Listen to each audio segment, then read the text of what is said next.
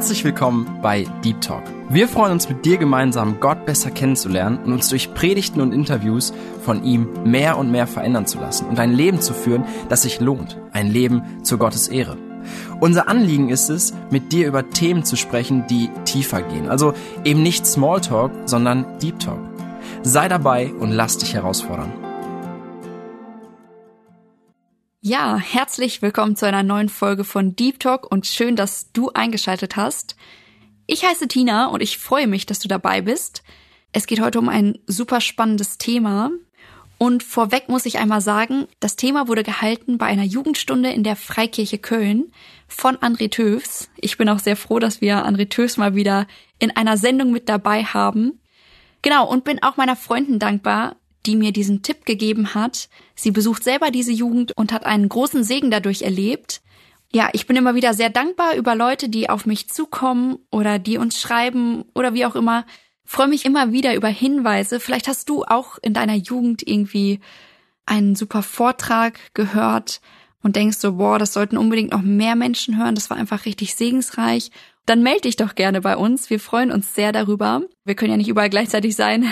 Von daher melde dich gerne bei uns. Aber jetzt zum Thema, genau. Es lautet die Schönheit der Sexualität. Und es ist jetzt schon auch eine Weile her, dass das dort gehalten wurde. Aber ich finde, es ist ein sehr wichtiges Thema, das teilweise vielleicht einfach ein Tabuthema ist in unseren Kreisen.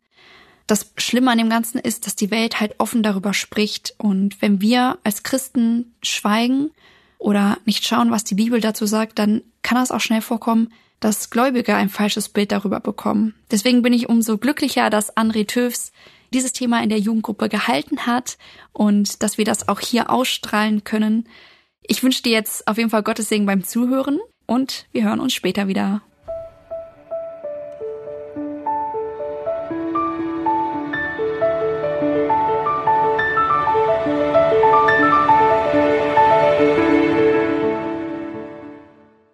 Ich möchte heute mit einer Frage starten. Ihr dürft jetzt mal alle euer Handy zücken und ihr werdet gleich an der Wand einen QR-Code sehen über Slido.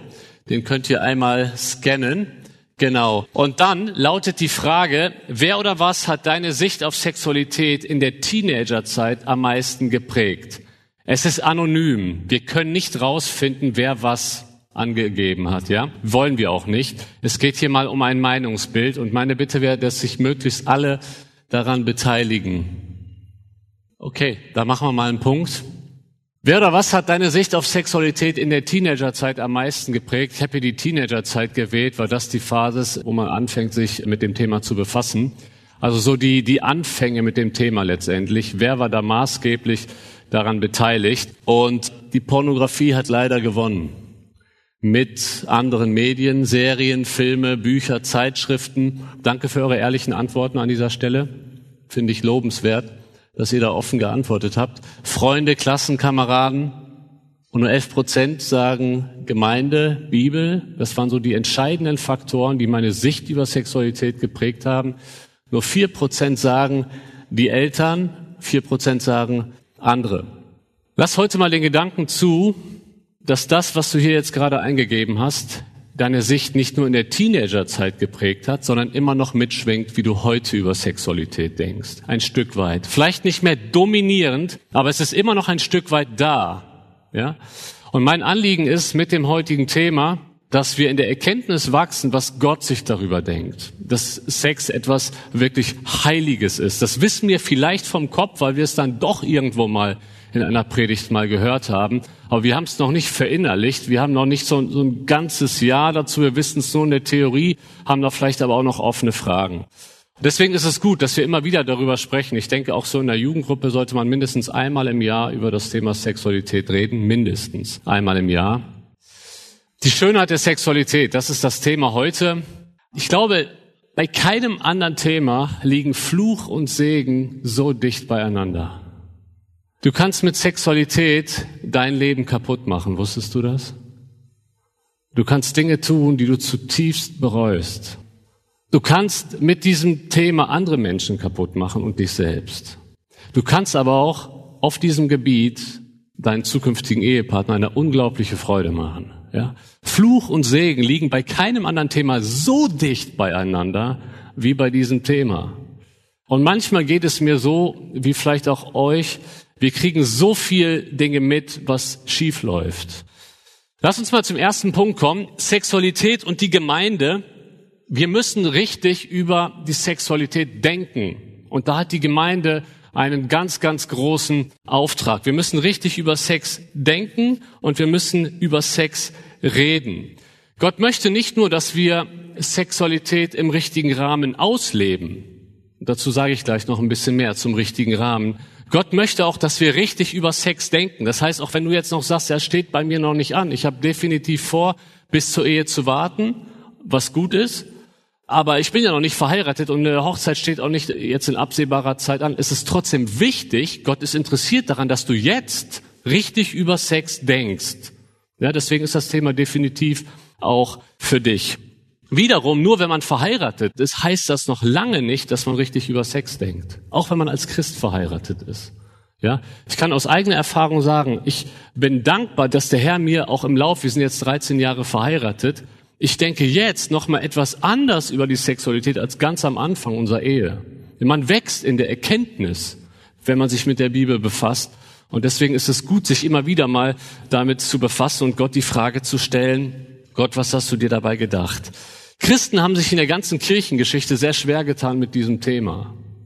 Ganz am Anfang hat man Sex lange Zeit als ein notwendiges Übel angesehen. Also es ist notwendig, weil anders kommen keine Kinder. Aber an sich ist es schlecht, haben Christen gedacht in den ersten Jahrhunderten.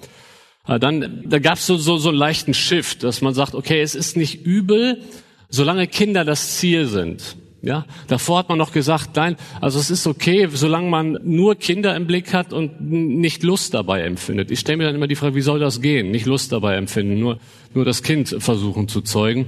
Was ich sagen will, ist, man hat sich lange Zeit schwer getan.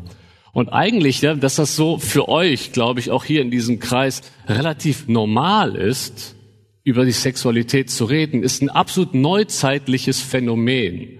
Ja, also ganz am Anfang war es so, weil die Bibel redet offen, dann haben sich die Christen jahrhundertelang schwer getan mit dem Thema. Und so in den letzten Jahrzehnten ist man wieder offener geworden, über dieses Thema zu reden. Und deswegen denke ich, dass das auch eine Chance ist. Was auch total wichtig ist, wir, wir dürfen nicht nur problemorientiert über dieses Thema reden. Ja, also ich bin total dafür, dass man als Gemeinde Stellung bezieht, ja, dass man immer wieder auch Dinge aufzeigt, auch in der Gesellschaft, was falsch läuft auf diesem Gebiet dass man auch Jugendliche davon überzeugt, dass Sex nur in einer Ehe Gott gewollt ist und außerhalb der Ehe, sowohl vorehelich als auch außerehelich, Sünde ist. Dazu werde ich heute auch noch ein bisschen mehr sagen. Das ist total wichtig, dass wir das immer wieder betonen. Aber wir dürfen jungen Menschen aus meiner Sicht nicht nur sagen, was falsch ist, wir müssen ihnen auch sagen, was Gott sich eigentlich dabei gedacht hat. Ja? Dass es sich auch wirklich lohnt zu warten, weil Gottes Pläne so wunderbar sind. Das dürfen wir nicht verschweigen. Ja, wir dürfen nicht nur problemorientiert von Sex reden. Wir dürfen Sexualität nicht nur von den Rändern betrachten. So, das ist nicht erlaubt und das ist nicht erlaubt. Das ist unsere Botschaft über Sex. Nein, wir müssen Sex auch von der Mitte her sehen, nicht nur von den Rändern. Und genau darüber redet die Bibel, gerade auch im Buch Hohelied. Sie zieht das Thema Sexualität viel mehr von der Mitte auf. Und das möchte ich heute ein Stück weit machen, aber ich werde auch hier und da über Ränder sprechen. Wir müssen richtig, ja, wir müssen unser Reden über die Sexualität mal auch überdenken.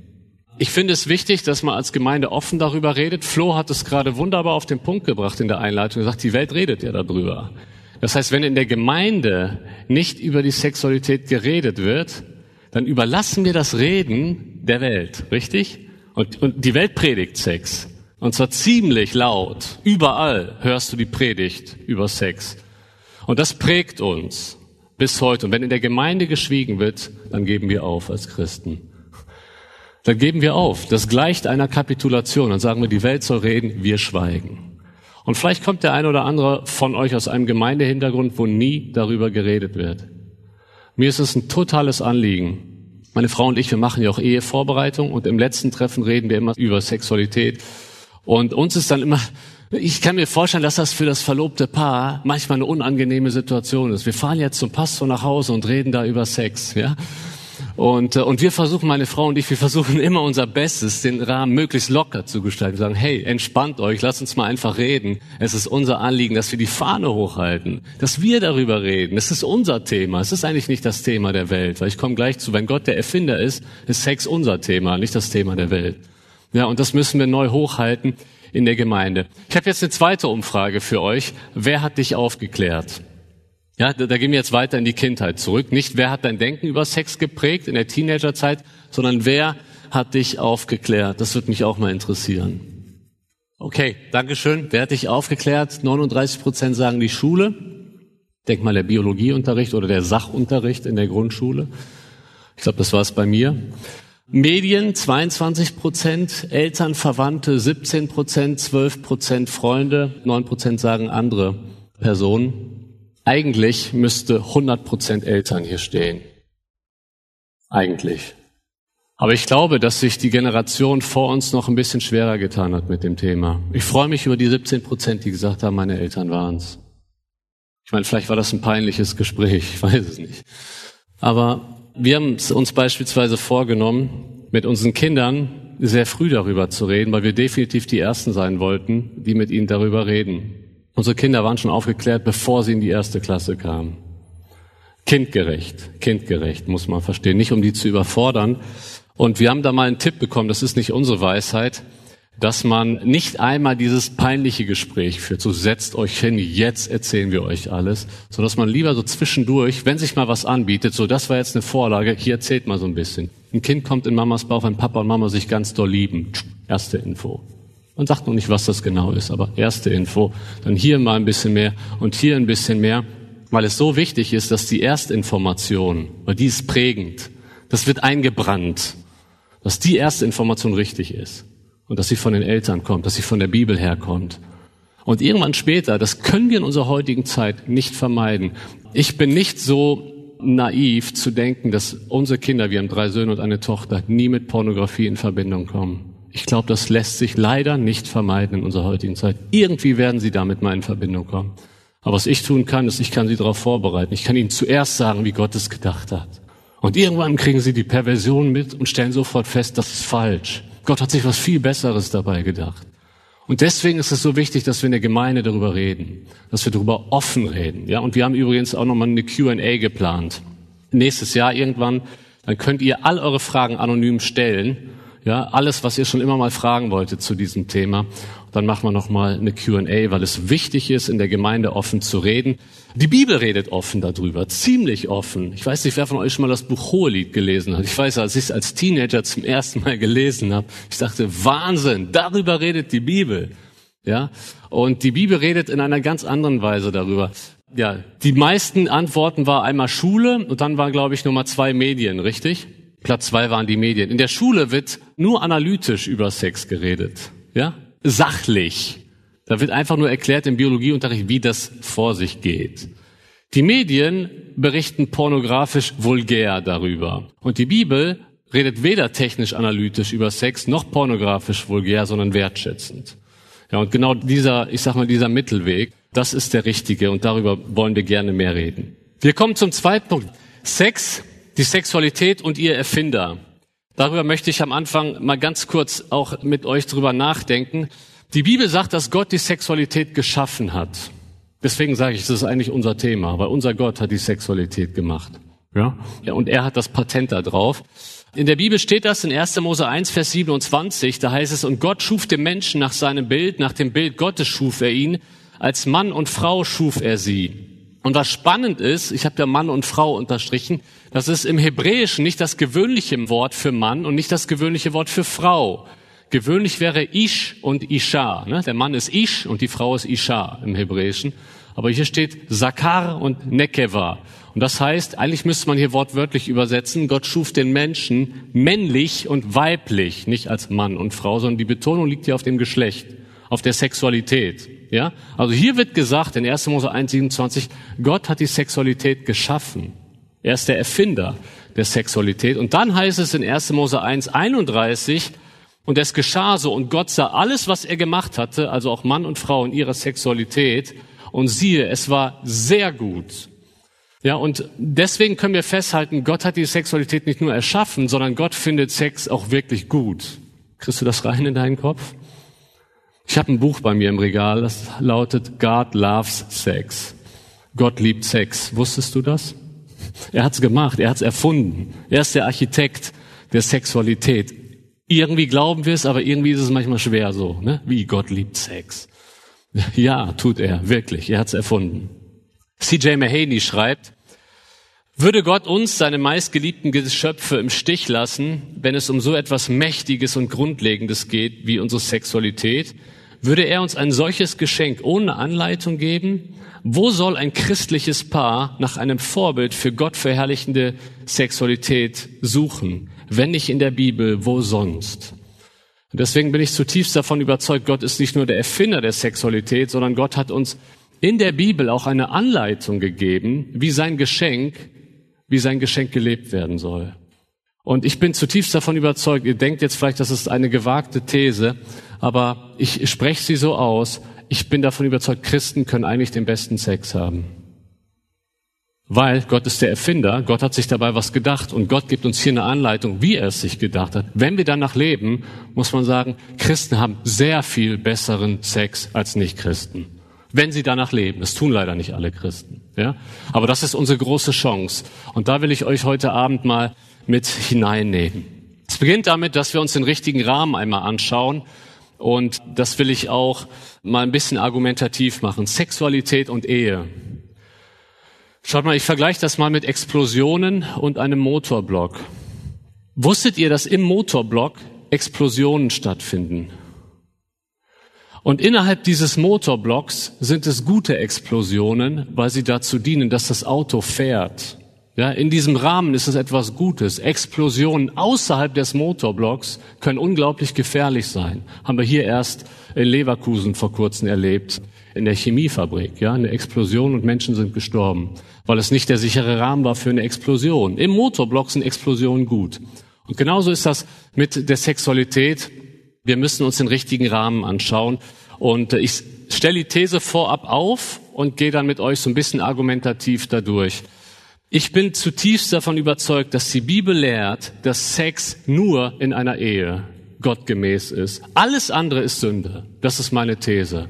Und zwar egal, ob ihr heiraten wollt, ob ihr sowieso heiraten wollt, ja, wir sind schon verlobt, wir heiraten noch in zwei Wochen, dann können wir doch jetzt schon Sex haben. Nein, ihr seid noch nicht verheiratet. Und alles, was außerhalb der Ehe ist, ist Sünde. Das ist meine These und die will ich euch jetzt mal darlegen, weil ich glaube, dass einige von euch das schon auch glauben, die meisten ehrlich gesagt. Ich gehe mal davon aus, so pauschal 90 Prozent hier im Raum würden das bestätigen. Sex nur in der Ehe. Vielleicht sogar 99 Prozent. Dennoch habt ihr keine Bibelverse dafür, vielleicht wenn ihr gefragt werdet, wo steht denn das in der Bibel? Okay, jetzt muss ich mal suchen. Und deswegen will ich euch mal ein paar Bibelstellen dafür geben. Einmal die Reihenfolge in 1. Mose 2, 24. Das ist ein Text, in diesem Text geht es um die Ehe. Darum wird ein Mann seinen Vater und seine Mutter verlassen und seiner Frau anhängen und sie werden zu einem Fleisch werden. Jesus sagt im Neuen Testament, in diesem Vers geht es um die Ehe. Deswegen können wir diesen Vers als, als ein Vers über die Ehe ansehen. Die Frage ist, gibt es hier eine zeitliche und logische Reihenfolge in dem Verben? Weil zu einem Fleisch werden heißt unter anderem, dass sie Sex haben. Und es ist die Frage, gibt es zwischen Verlassen und Anhängen eine zeitliche und logische Reihenfolge? Kommt das eine nach dem anderen? Natürlich, er wird zuerst Vater und Mutter verlassen und an einem nächsten Schritt hängt er sich dann an seine Frau. Hier steht im Hebräischen das Verb dabak, sie werden aneinander gelötet. Ja, das ist die Eheschließung, dieses Anhängen. Und dann werden sie zu einem Fleisch. Und schaut mal, wenn zwischen Verb verlassen und Verb anhängen eine logische und zeitliche Reihenfolge beabsichtigt wird, ist es eigentlich logisch, wenn man den Gedanken weiterdenkt, auch zwischen Anhängen und ein Fleisch werden gibt es eine Reihenfolge. Hier ist eine Reihenfolge beabsichtigt. Erst verlässt du Vater und Mutter, du bindest dich an deine Frau, heiratest sie und dann hast du Sex mit ihr. Ja, das ist der eine Vers. Dann haben wir einige Aussagen im Buch Hohelied, wo ich euch mal mit hineinnehmen möchte. Und zwar haben wir da in Kapitel 3, das ist ganz interessant, wie das Buch Hohelied aufgebaut ist, da geht es eigentlich hauptsächlich um Erotik in diesem Buch, um Sexualität. Und so mittendrin in Kapitel 3 wird die Hochzeit gefeiert. Da heißt es dann ähm, Kapitel 3, ihr Töchter Jerusalems kommt heraus und betrachtet doch, ihr Töchter Zions, den König Salomo in der Krone, mit der ihm seine Mutter gekrönt hat, am Tag seiner Hochzeit und am Tag der Freude seines Herzens. Hier wird die Hochzeit erwähnt in Kapitel 3. Jetzt nehme ich euch mal mit in Kapitel 2 hinein und wir sehen die Tagträume einer verliebten Frau. Da heißt es, stärkt mich mit Traubenkuchen, erquickt mich mit Äpfeln, denn ich bin krank vor Liebe. Heute würden wir sagen, gib mir Schokolade. Ja, damals waren es Traubenkuchen und Äpfel. Sie, ist, sie hat Liebeskummer. Und jetzt nimmt sie uns mit hinein in ihre Tagträume. Sie stellt sich etwas vor. Seine linke liegt unter meinem Arm und seine rechte umfasst mich. Ja, also stellt euch das mal bildlich vor. Sie wünscht sich hier mit ihm zu kuscheln. Definitiv, ja, aneinander geschlungen. Und dann in Vers 7, äh, das ist direkt der nächste Vers, da kommt sie sozusagen wieder zur Besinnung und sagt, ich beschwöre euch, Töchter Jerusalems, bei den Gazellen und bei den Hirschkühen des Feldes, weckt nicht, stört nicht auf die Liebe, bevor es ihr selber gefällt. Das heißt, wir haben hier eine Situation vor der Hochzeit. Die Hochzeit ist in Kapitel 3, haben wir gerade gesehen. Hier in Kapitel 2, sie sind schon ein Paar. Sie stellt sich vor, mit ihm körperliche Zärtlichkeiten auszutauschen und sagt dann, Moment, wir müssen warten, stört nicht die Liebe, bevor es ihr selber gefällt. Schaut mal, wenn ich mit Paaren zu tun habe, die vor der Ehe zu weit gegangen sind, manchmal könnte man die Begründung hören von ihnen, ja, wir lieben uns halt. Ich würde sagen, nein. Aber das, was ihr einander getan habt, ist absolut lieblos. Denn der Liebe gefällt es, auf den richtigen Zeitpunkt zu warten. Ihr habt einfach nur egoistisch euren, ihr seid eurem Trieb gefolgt. Und ihr habt euch aneinander versündigt. Was du deiner Freundin angetan hast, die du scheinbar liebst. Du hast in diesem Moment nur an dich gedacht. Du hast nicht an sie gedacht, was das Beste für sie ist vor Gott. Du hast hier nicht im Sinne der Liebe gehandelt, weil die Liebe wartet auf den besten Zeitpunkt. Und das ist hier im Kontext des Buchhohelieds, ist es die Ehe, die Hochzeit. Und dann sehen wir aber auch in Kapitel 4, das ist dann das, das Kapitel nach der Hochzeit, da sehen wir die Hochzeitsnacht. In Kapitel 4, da haben wir einen Vers.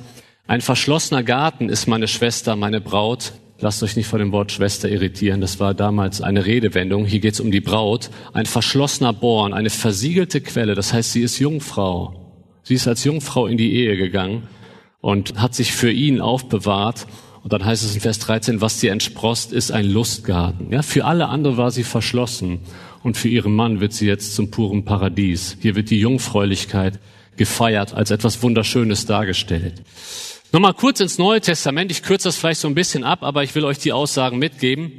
1. Korinther 7, Vers 2 und 9.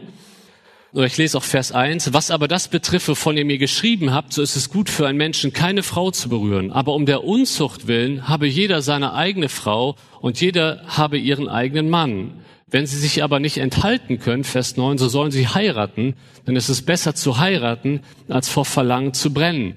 Ja, das heißt, Paulus sagt hier eigentlich, es hat echt Vorteile, Single zu bleiben. Du kannst dich viel mehr in das Werk des Herrn schmeißen, wenn du Single bist. Aber wenn du dich nicht enthalten kannst, dann heirate, damit du nicht Unzucht begehst. Heißt ja aber eigentlich im Klartext, nicht zu heiraten und seinen Trieben, also seinen Wünschen, seinen sexuellen Wünschen nachzugehen, das wäre Sünde, das wäre Unzucht. Ja, das ist ein ganz starker Vers, aus meiner Sicht einer der stärksten. Und dann gibt es noch weitere Argumente, die ich euch auch einfach mal so mitgeben will vom Herzen. Weitere Argumente gegen Sex vor der Ehe. Die Ehe ist der einzig sichere Rahmen für die Sexualität und die Ehe schützt vor seelischen Verletzungen. Schaut mal, bei jedem Sexualkontakt hinterlässt man etwas von sich. Bei jedem. Ja. Das ist wie, wie ein Kuchen, der immer mehr angebissen wird. Und du hinterlässt hier was, du hinterlässt da was, du hinterlässt da was von dir. Du zeigst dich einem anderen Menschen so, wie du dich eigentlich keinem anderen zeigst. Das macht etwas seelisch mit dir. Ja, und ich meine, ich bin Zeuge. Ich war damals auf der Realschule und klar, auch schon zu meiner Zeit war das immer ein großes Thema. Und einer meiner besten Freunde, da habe ich das so miterlebt, wie er dann irgendwann seine Jungfräulichkeit verloren hat an einem Mädchen, die auch aus der Schule war. Und äh, sie hat ihn dann sitzen lassen, ist dann mit einem anderen auch aus der Schule zusammengekommen. Er war jeden Tag damit konfrontiert. Ich habe gesehen, es hat ihn fertig gemacht. Er hat dieser Frau etwas gegeben von sich. Er hat mit ihr geschlafen und jetzt hat sie ihn einfach sitzen lassen und schläft mit anderen. Das hat ihn fertig gemacht. Ja. Und wenn man das sieht, und ihr kennt ähnliche Beispiele, bin ich mir sicher, ihr kennt hunderte Beispiele, wenn wir das jetzt mal in Summe sehen. Wie gut ist es, was sich Gott dabei gedacht hat, wenn er sagt, wir schaffen erstmal einen absolut sicheren Rahmen dafür. Eine Ehe, eine gegenseitige Verpflichtung, ein Bund, dass wir einander treu sind bis zum Tod, dass wir hier etwas teilen und zwar nur unter uns. Und wir haben einander versprochen, das ist der sichere Rahmen. Und hier kommt das wieder zum Vorschein, was im Garten Eden über Adam und Eva gesagt wird. Sie waren nackt voreinander und schämten sich nicht. Ja, hier wird wieder das Paradies ein Stück weit erlebt, aber in einem einzig sicheren Rahmen in der Ehe. Dann aber auch das zweite Argument, die Ehe allein ist ein sicherer Rahmen für mögliche Kinder. Ich meine, wir dürfen nicht außer Acht lassen, bei jedem Sexualkontakt besteht die theoretische Möglichkeit einer Schwangerschaft. Ja? Also 100% sicher ist nur Enthaltsamkeit.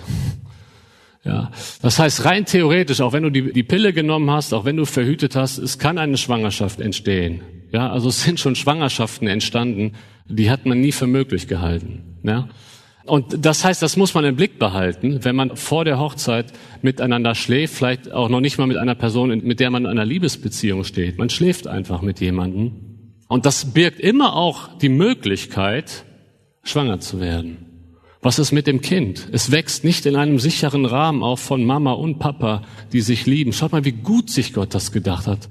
Wir verstehen das manchmal, manchmal verstehen wir Gottes Leitplanken als Spaßbremse.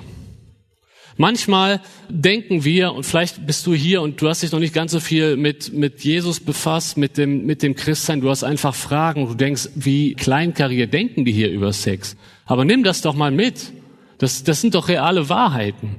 Das ist doch nachvollziehbar, wie gut sich Gott das eigentlich gedacht hat, dass er sagt, ein, ein sicherer Rahmen. Ein sicherer Rahmen, wo Papa und Mama sich lieben, wo sie sich versprochen haben, hier können Kinder heranwachsen und sich gesund entwickeln. Das sind zusätzliche Argumente, warum es auch Sinn macht. Gott, Gott will uns nicht einschränken mit seinen Geboten. Gott will eigentlich unsere Freude maximieren. Ja. Und das, äh, ich hoffe, dass euch das überzeugt. Ich weiß, dass hier einige sitzen, die auf diesem Gebiet schon gesündigt haben. Vermutlich nicht wenige. Ganz ehrlich, ich freue mich manchmal immer wieder, wenn ich in der Ehevorbereitung ein Paar habe, die beide jungfräulich in die Ehe gehen. Es wird seltener. Es hängt auch damit zusammen, dass einige von euch erst vor kurzem zum Glauben gekommen sind. Da kann ich nur sagen, preist den Herrn, dass ihr zum Glauben gekommen seid. Ja, und ihr habt eine Vergangenheit mit diesem Thema.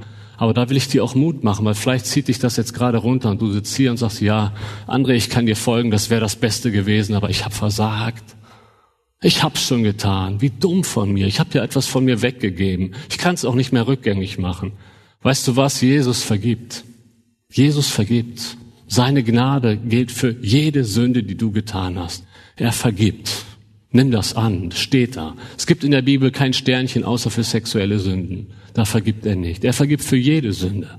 Und das ist mir auch wichtig, das dir mitzugeben und dass du Freude in dieser Vergebung heute auch nehmen kannst. Sagst, ja Herr, es ist so schlimm gewesen, ich habe versagt, aber du vergibst, du hast mich neu gemacht und jetzt willst du mich auch segnen. Einige denken, wenn sie da mal einen Fehler gemacht haben, kann ihre Ehe später nie mehr gesegnet sein. Sage ich, Quatsch. Gott hat vergeben und Gott möchte, wenn du jetzt nach seinen Prinzipien lebst, will er dich segnen. Es ist nicht so, dass du mit einmal alles kaputt gemacht hast. Ja, glaube nicht dieser Lüge Satans, weil es kann dich dazu bringen, keine Freude mehr im Christsein zu haben. Gott möchte, dass wir mit Freude durchs Leben gehen. Sexualität und ihre Absicht. Sex hat eine vierfache Absicht. Wollt ihr mal ganz kurz reinrufen, was denkt ihr, was könnten diese vier Punkte sein? Kinder, Amen, ja. Gottesdienst, sehr gut. Freude, Liebe, definitiv. Ich nenne es jetzt mal Intimität, ja. Also der Unterschied zur Freude, darüber sprechen wir gleich. Fangen wir mal mit dem Punkt an, den ihr vielleicht als unromantisch eher seht. Es ist die Fortpflanzung, es sind Kinder. Ja? In 1. Mose 1, 28, da sagt Gott, seid fruchtbar und vermehrt euch. Ich bin davon überzeugt, dieser Auftrag gilt nach wie vor. Ich bin nicht der Überzeugung, dass Verhütung per se Sünde ist. Ja, ich glaube, dass Gott den Menschen auch in die Verantwortung mit hineinnimmt, auch Familie zu planen. Aber ich fände es problematisch, wenn Menschen in die Ehe gehen und sagen, wir wollen auf keinen Fall Kinder. Weil die Bibel eine so positive Haltung zu Kinder hat. Ich kann das nachvollziehen, wenn Paare sagen, also wir wollen schon auch noch mal erst ein paar Monate vielleicht warten oder das passt jetzt gerade nicht so in unsere Lebenssituation, ist nachvollziehbar. Aber ein grundsätzliches Ja zu Kindern sollte man haben, weil Gott ein Ja zu Kindern hat. Dann ist die zweite Absicht, das ist eher der körperliche Aspekt. es wurde hier Freude gesagt, ich habe es Lust genannt. Ja? Sexualität und Lust, das ist eher der körperliche Aspekt. Die Bibel bejaht die Lust. Also ich kann anders Sprüche 5 nicht verstehen. Kommt, wir lesen das mal. Sprüche 5, 18 und 19. Deine Quelle sei gesegnet. Freue dich an der Frau deiner Jugend. Finde ich übrigens eine tolle Aussage. Freue dich an der Frau deiner Jugend. Das heißt, freue dich immer noch an der Frau, die du damals geheiratet hast, als du noch jung warst. Ja? An der sollst du dich immer noch erfreuen. Und dann die liebreizende Gazelle, das anmutige Reh, Ihre Brüste sollen dich immer berauschen. Ihre Liebe verzaubere dich wieder und wieder. Wisst ihr, hier steht ein Wort, das wird sonst immer nur mit Alkohol in Verbindung gebracht, dieses Berauschen. Ja, das sagt die Bibel, nein, besauft euch nicht voll Wein. Aber wir dürfen oder ja, wir können davon ausgehen, dass dieser Vers das hier sagt, wir können uns aber an der körperlichen Liebe berauschen. Das ist sogar eine Aufforderung hier. Ja, deswegen die Bibel hat ein Ja zur Lust im richtigen Rahmen. Ben Patterson schreibt, bei dieser ganzen Besessenheit nach Sex ist man dazu verleitet, das Gute und die Lust am Sex herunterzuspielen, weil man sie für überbewertet hält. Doch das könnte genauso der Wille des Teufels sein wie die Besessenheit nach Lust. Lust ist Gottes Idee und Gott ist der Feind des Teufels. In Wahrheit hasst der Teufel die Lust, denn er hasst den Gott der Lust. Fand ich ein interessantes Zitat kommt aus dem Buch Sex und sein Erfinder, was ich euch wärmstens empfehle. Das ist das beste Buch, was ich zu diesem Thema gelesen habe. Schaut mal, ich meine, Gott hätte Sexualität ja auch so machen können, dass man dabei keine Lust empfindet. Ne? Es gibt ja Tiere, da geschieht die Fortpflanzung außerhalb des Körpers. Da wird irgendwie was gelegt und dann wird gebrütet. Das hat aber nichts mit dem Körper zu tun. Gott hat sogar, zumindest bei der Frau, ein Organ geschaffen, das keine andere Funktion hat, außer Lust zu erregen. Warum macht Gott das? Wenn er gegen Lust ist, das ist das Gegenargument. Ja? Also Gott ist für die Lust. Gott hat es gemacht als ein wunderbares Geschenk. Das ist der körperliche Aspekt. Jetzt gibt es aber auch den seelischen Aspekt, der zwischenmenschliche Aspekt. Und das ist ein ganz, ganz entscheidender Aspekt. Und ich glaube, genau an diesem Punkt unterscheidet sich auch die Sexualität häufig eines Christen von einem Nichtchristen, häufig. Weil die Welt reduziert Sex auf was Körperliches. Ja, da wird die Frage gestellt, wie, ihr, ihr wollt bis zur Ehe warten? Ihr wisst doch noch gar nicht, ob ihr körperlich zusammenpasst. Schon mal gehört so eine Frage? Ich glaube, wir alle, oder? Die meisten. Das heißt, man empfindet ein Risiko, es könnte vielleicht körperlich nicht ganz so viel Spaß machen mit der Person. Das muss ich vorher checken, bevor ich sie heirate. Da wird der körperliche Aspekt unglaublich hochgehoben, aber andere Aspekte, die aus meiner Sicht viel tiefer sind und viel schöner noch sind, werden heruntergespielt. Das ist die Intimität. Da heißt es, und sie werden ein Fleisch werden. Das ist nicht nur auf körperlicher Ebene gemeint, sondern sie werden eins, also im Ganzen, ganzheitlich eins wird man hier, nicht nur körperlich. Wusstet ihr, dass das Wort Sex in der Bibel gar nicht vorkommt? Und ich finde spannend, wie die Bibel aber über die, über Sex redet. Hab euch mal ein Beispiel mitgebracht in Hohelied 7, Vers 13. Sie lädt ihn ein in der Hochzeitsnacht. Sagt, wir wollen uns früh aufmachen zu den Weinbergen, wollen sehen, ob der Weinstock treibt, ob die Weinblüte aufgegangen ist, ob die Granatäpfelbäume blühen. Dort will ich dir meine Liebe schenken. Wir reden heutzutage über Sex als über eine Sache. Und die Bibel redet immer in Beziehungen über Sex. Ja, er erkannte seine Frau. Das heißt, er hat sie auf eine Weise erkannt, also nicht, der hat sie nicht einfach kennengelernt, ja, aber sie hatten etwas, was so tief geht, viel tiefer als das Körperliche. Und hier heißt es, ich will dir meine Liebe schenken. Die Bibel trennt Liebe nicht von Sex, das haben wir heutzutage leider gemacht. Schaut mal, das Körperliche, ich will euch jetzt nicht irgendwelche Minutenzahlen nennen, aber sagen wir mal, einigen wir uns darauf, das Körperliche ist maximal nach einer Stunde vorbei. Das körperliche Lustempfinden. Und das war's dann. Aber das, was da passiert, seelisch, das reicht viel länger. Und Gott hat sich Sexualität als Kleber gedacht für die Ehe. Da werden sogar Bindungshormone ausgeschüttet, während man miteinander schläft. Wie gut von Gott. Er wollte, dass Mann und Frau in der Ehe auch dadurch noch tiefer zusammen verbunden werden, seelisch. Dass es die Ehe stärkt. Wie pervers ist es, wenn du dir Frauen im Internet anguckst, dabei masturbierst und Bindungshormone werden ausgeschüttet zu einer Frau, die du nicht kennst. Das hat sich Gott nie so gedacht. Es war für deine Frau gedacht, damit es eure Ehe stärkt. Ja, wie pervers ist es, das, das so, so falsch zu handhaben. Und schaut mal, das, das Erfüllende an der Sexualität ist nicht in erster Linie, was körperlich passiert. Das ist bald vorbei. Das Erfüllende ist, was seelisch passiert. Und wie wunderbar ist es, immer nur mit der einen Frau, ich rede jetzt aus Männerperspektive, es geht genauso für die Frau, immer nur mit einem Mann, immer nur jahrzehntelang mit dieser einen Person das zu teilen, mit der Person, mit der du durch dick und dünn gegangen bist, die dich über alles liebt. Es gibt keine Person in deinem Leben, die dich mehr liebt als dein Ehepartner. Und mit ihr und nur mit ihr und immer wieder bis ins Alter teilst du das. Wie wunderbar ist dieser Gedanke. Und da muss man sagen, das kann die Welt nicht bieten. Das ist das ist, das ist billig, was die Welt bietet. Und wie wunderbar hat sich Gott das gedacht. Und ich will euch damit hineinnehmen, einfach in die Schönheit. Ja. Deswegen, deswegen wird die Sexualität nicht langweiliger, wenn man länger verheiratet ist. Sie wird schöner. Weil man sich immer mehr lieben lernt. Und das Seelische, das Seelische immer stärker wird, die Verbundenheit zueinander. Und das ist etwas, etwas Tolles, was Gott sich dabei gedacht hat. Und das verliert sich in der Welt, wenn man es auf was Körperliches reduziert. Und dann gibt's noch einen anderen Aspekt. Ich bin dankbar, dass der Aspekt Gottesdienst genannt wurde. Sexualität und Anbetung. Schau mal, Gottesdienst ist unser ganzes Leben. Gottesdienst ist nicht nur Sonntagmorgen hier. Gottesdienst ist, wenn du Montagmorgen auf die Arbeit fährst, wenn du am Dienstag in der Vorlesung sitzt. Wir sollen Gott immer verherrlichen. Und in 1. Korinther 6, Vers 20 heißt es, denn ihr seid um einen Preis erkauft worden, verherrlicht nun Gott mit eurem Leib. Ihr könnt das nachlesen. Im vorherigen Kontext geht es um Sexualität. Im nachfolgenden Kontext geht es um Sexualität. Wenn Paulus hier sagt, verherrlicht Gott mit eurem Leib, ist mindestens die Sexualität eingeschlossen. Es ist nicht unbedingt darauf beschränkt. Ja, wir können Gott auch mit unserem Leib verherrlichen, indem wir uns als Unverheirateter enthalten. Das ist genauso dann Gottesdienst, ja, auf sexueller Ebene, indem ich Gott treu bin und ihn dadurch verherrliche. Es ist genauso Gottesdienst mit unserem Körper, wenn wir anderen Menschen dienen, ja, wenn wir bei den Obdachlosen sind am Samstagabend und ihnen helfen, da benutzen wir unseren Körper und verherrlichen Gott mit unserem Körper. Aber gerade aufgrund des Kontextes ist hier die Sexualität mit eingeschlossen. Ich habe eine weitere Stelle, die ich jetzt aber nicht lese. Die Frage ist ja dann, okay, wie, wie sieht das aus? Wie kann man Gott auf diesem Gebiet verherrlichen? Eine einfache Antwort ist, indem du seinen Prinzipien befolgst, indem du sagst, Gott, ich will Sexualität nicht so leben, wie ich es denke, sondern wie du es denkst. Ich halte deinen Maßstab für mich für maßgeblich und ich will dich verherrlichen. Ich habe von Paaren gehört, die, die danken Gott währenddessen. Ja, ich sage nicht, dass das jeder, dass das jeder machen muss. Ich rede jetzt hier auch offen, ne? aber es spricht nichts dagegen. Ja, es ist möglich, während man miteinander schläft, als Ehemann und Ehefrau, Gott zu loben. Warum eigentlich nicht? Für dieses wunderbare Geschenk, was er gegeben hat.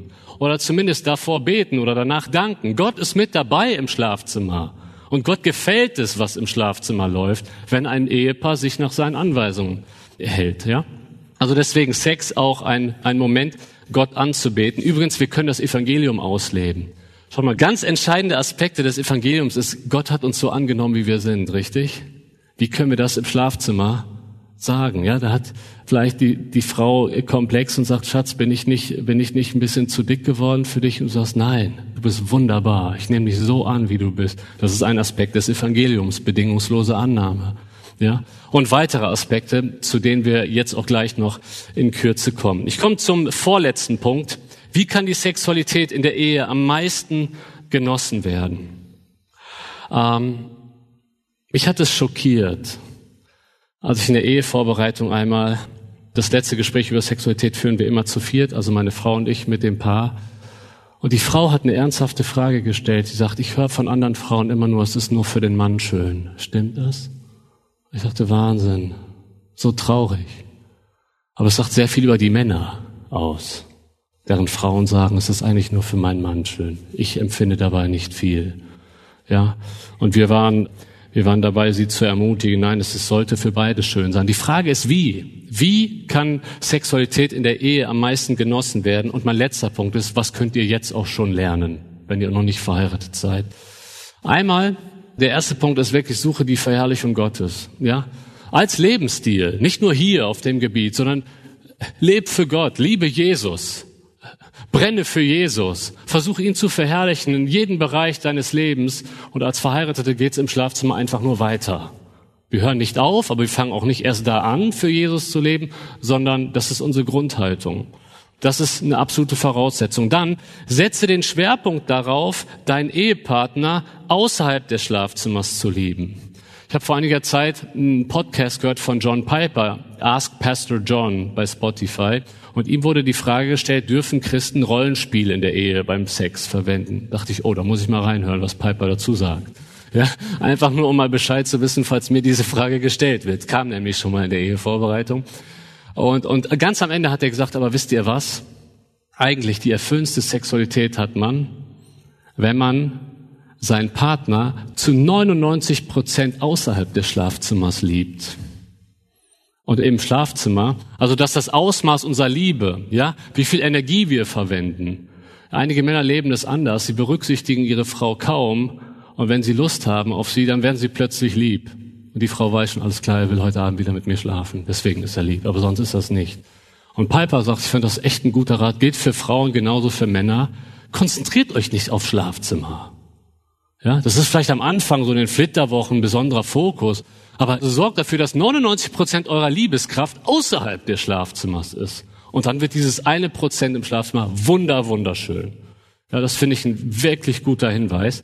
Dritter Tipp, pflege ein Klima der Bewunderung, Annahme und Wertschätzung außerhalb und im Schlafzimmer. Ja, das ist so, so wichtig, dass man einander bewundert und zwar ganzheitlich. Schaut ganz kurz mal den Text. Wir gehen den nicht komplett durch. Hohe Lied 4. Da sehen wir, achtet mal nur auf das Unterstrichene.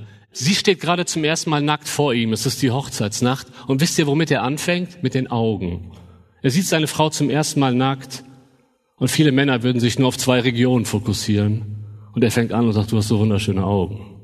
Dann arbeitet er sich runter und sagt, dein Haar ist toll, deine Zähne ist toll, dein Mund, deine Lippen, deine Schläfe, ist eine Übersetzungssache, ich glaube, hier geht's um die Wangen, dein Hals und deine Brüste. Ne? Erst dann ist er da, nachdem er sie aber auch für all die anderen Dinge gelobt hat. Und diese Atmosphäre der ganzheitlichen Wertschätzung, die ist total wichtig. Und wenn man die auch außerhalb des Schlafzimmers lebt, dann ist sie auch dann im Schlafzimmer absolut natürlich und kommt an. Tipp Nummer vier. Vergebt einander von Herzen und befreit euch von Bitterkeit. Ich denke, Bitterkeit im Herzen ist echt ein, ich sag's jetzt mal so, ein Lustkiller. Man erlebt nie die, die, die Verbundenheit, wenn man im Herzen immer noch was gegen den Ehepartner hat. Ganz wichtig.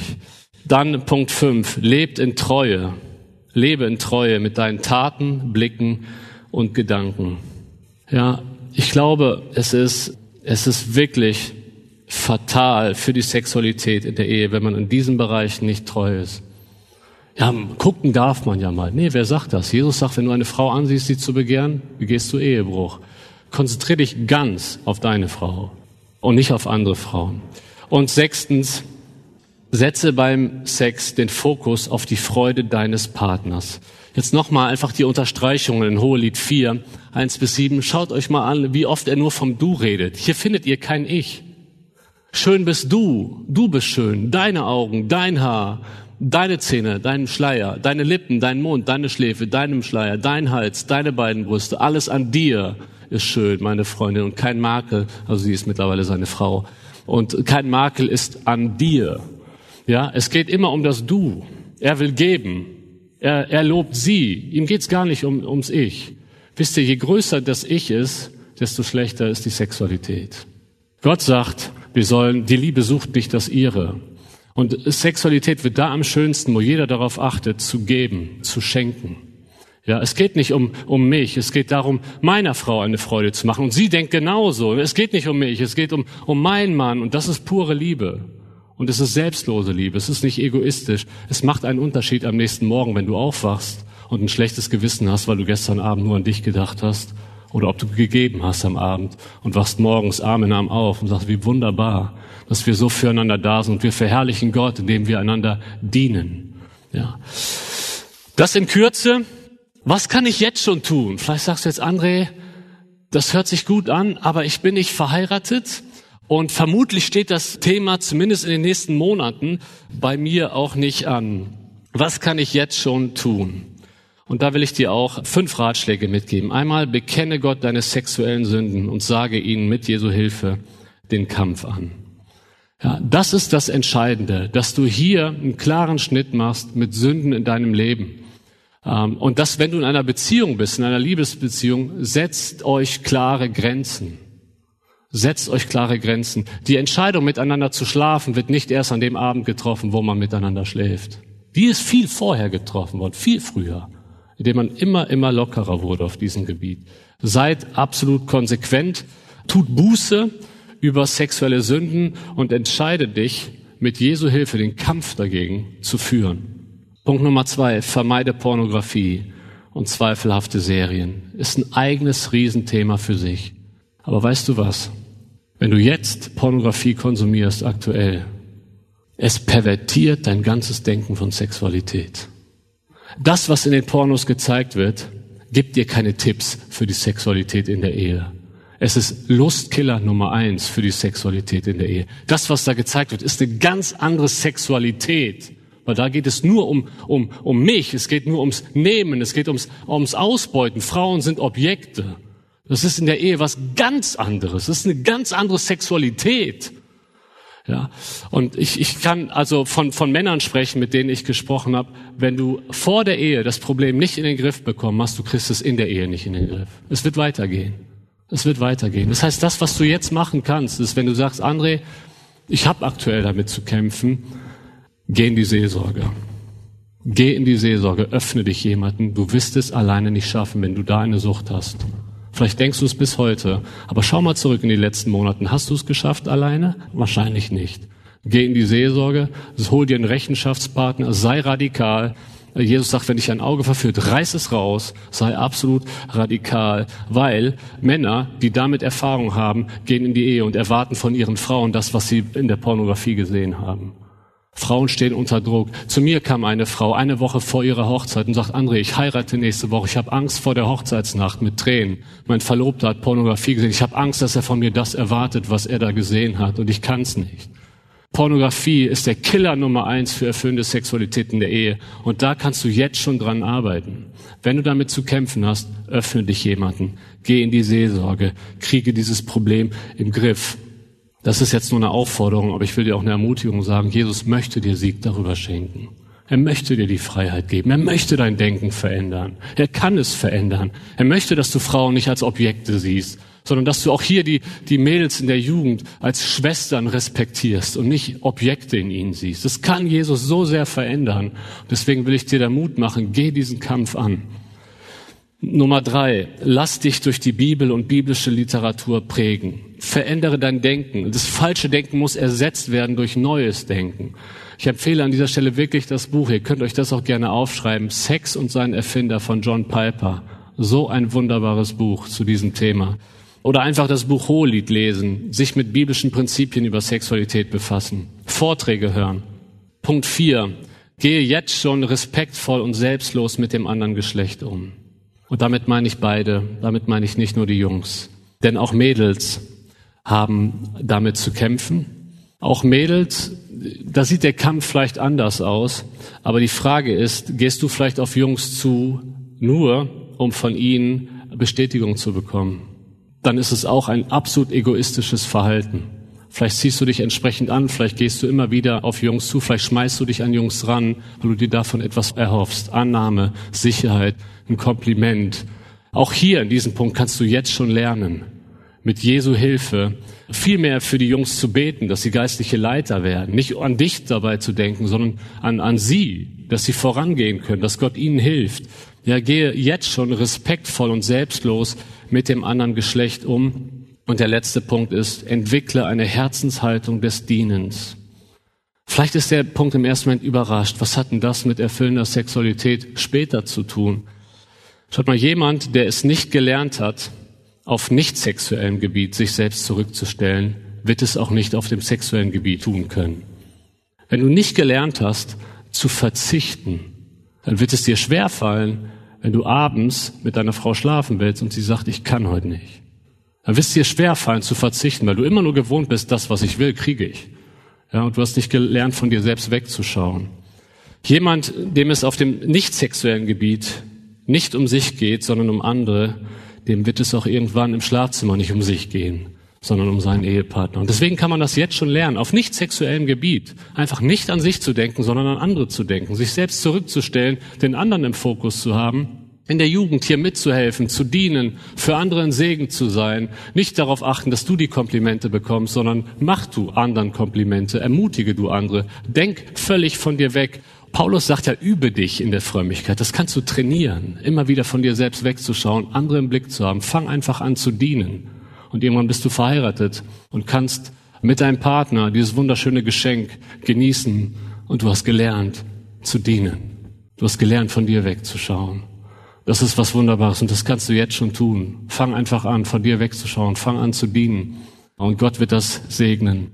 Ich würde gerne für euch beten, aber ich will auch eine Einladung aussprechen. Ich weiß, dass dieses Thema so sensibel ist, auch für viele. Und vielleicht hat das in einigen von euch auch etwas aufgewühlt. Ich will dich ermutigen, heute damit zu Jesus zu gehen. Wenn du etwas zu bekennen hast, bring es heute unter das Kreuz und Jesus möchte dir vergeben. Aber such auch das Gespräch mit jemandem. Wenn du Gedanken hast, vielleicht holt Satan etwas, was schon längst vergeben ist in der Vergangenheit, er holt es wieder hervor, weil er dir die Freude an Jesus nehmen will. Lass es nicht zu und ergreife wieder neu die Vergebung und sag, Herr, es ist vergeben, ich schaue nicht zurück, ich schaue nach vorne und ich nehme das in Anspruch, was du für mich getan hast dass du das heute einfach nochmal für dich entscheidest. Wenn du aktuell über gewisse Sünden nicht hinwegkommst, such das Gespräch. Ich würde gerne jetzt noch für uns beten. Ich würde vorschlagen, dass wir dazu aufstehen. Ich bete gerne für euch. Herr Jesus, danke dafür, dass du uns so ein wunderbares Vorbild warst in der Selbstlosigkeit, Herr. Und ich bin dir so dankbar für dein Wort, Herr. Ich bin dir so dankbar dafür, dass du der Erfinder der Sexualität bist und dass wir in deinem Wort Wegweisung finden. Herr, du hast uns nicht allein gelassen mit diesem wunderbaren Geschenk, Herr. Und Herr, ich möchte dich bitten für all die Jugendlichen hier in diesem Raum, dass du jeden Einzelnen, da wo er ist, auch bei der Geschichte, die vielleicht jeder Einzelne mitbringt, Herr, dass du ihnen einen tiefen Frieden schenkst und eine, eine Sichtweise über Sexualität, die dir gefällt, Herr. Herr, ich möchte dich bitten für diejenigen, die echt zu kämpfen haben mit Sünden, Herr, dass sie Sieg und Befreiung erleben in dir, weil du mächtig bist zu befreien.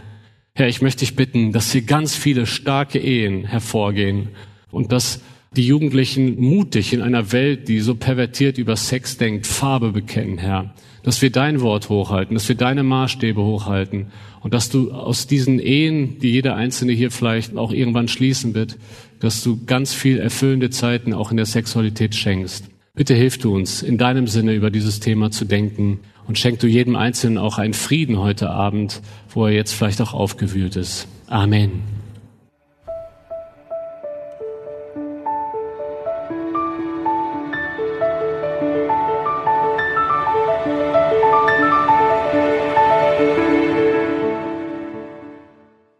Ja, André erwähnte es zu Beginn.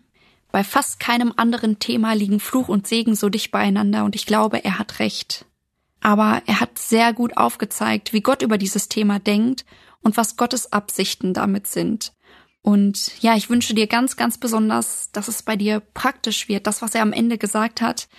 Vielleicht musst du irgendwo Sünde bekennen, musst du einen Cut setzen, klare Grenzen.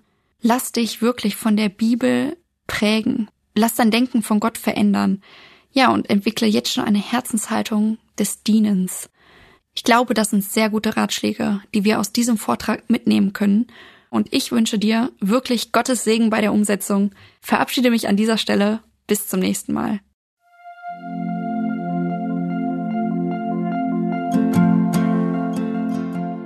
Schön, dass du heute dabei warst. Wenn es für dich ein Segen war und du etwas mitnehmen konntest, dann teile Deep Talk gerne mit deinen Freunden und fühle dich frei, auch uns ein Feedback zu schreiben. Wir würden uns da sehr darüber freuen.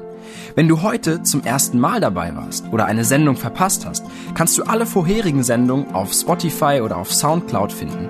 Mehr Infos über Deep Talk oder Segenswelle allgemein findest du auf www.segenswelle.de oder auf unserem Instagram-Feed, auch unter Segenswelle zu finden. Falls du Fragen und Anregungen, zum Beispiel Themenvorschläge hast, schreib uns gerne. Wir wünschen dir noch eine gesegnete Woche mit den Worten aus Kolosser 3, Vers 17. Und was immer ihr tut, in Wort oder Werk, das tut alles im Namen des Herrn Jesus und dankt Gott dem Vater durch ihn.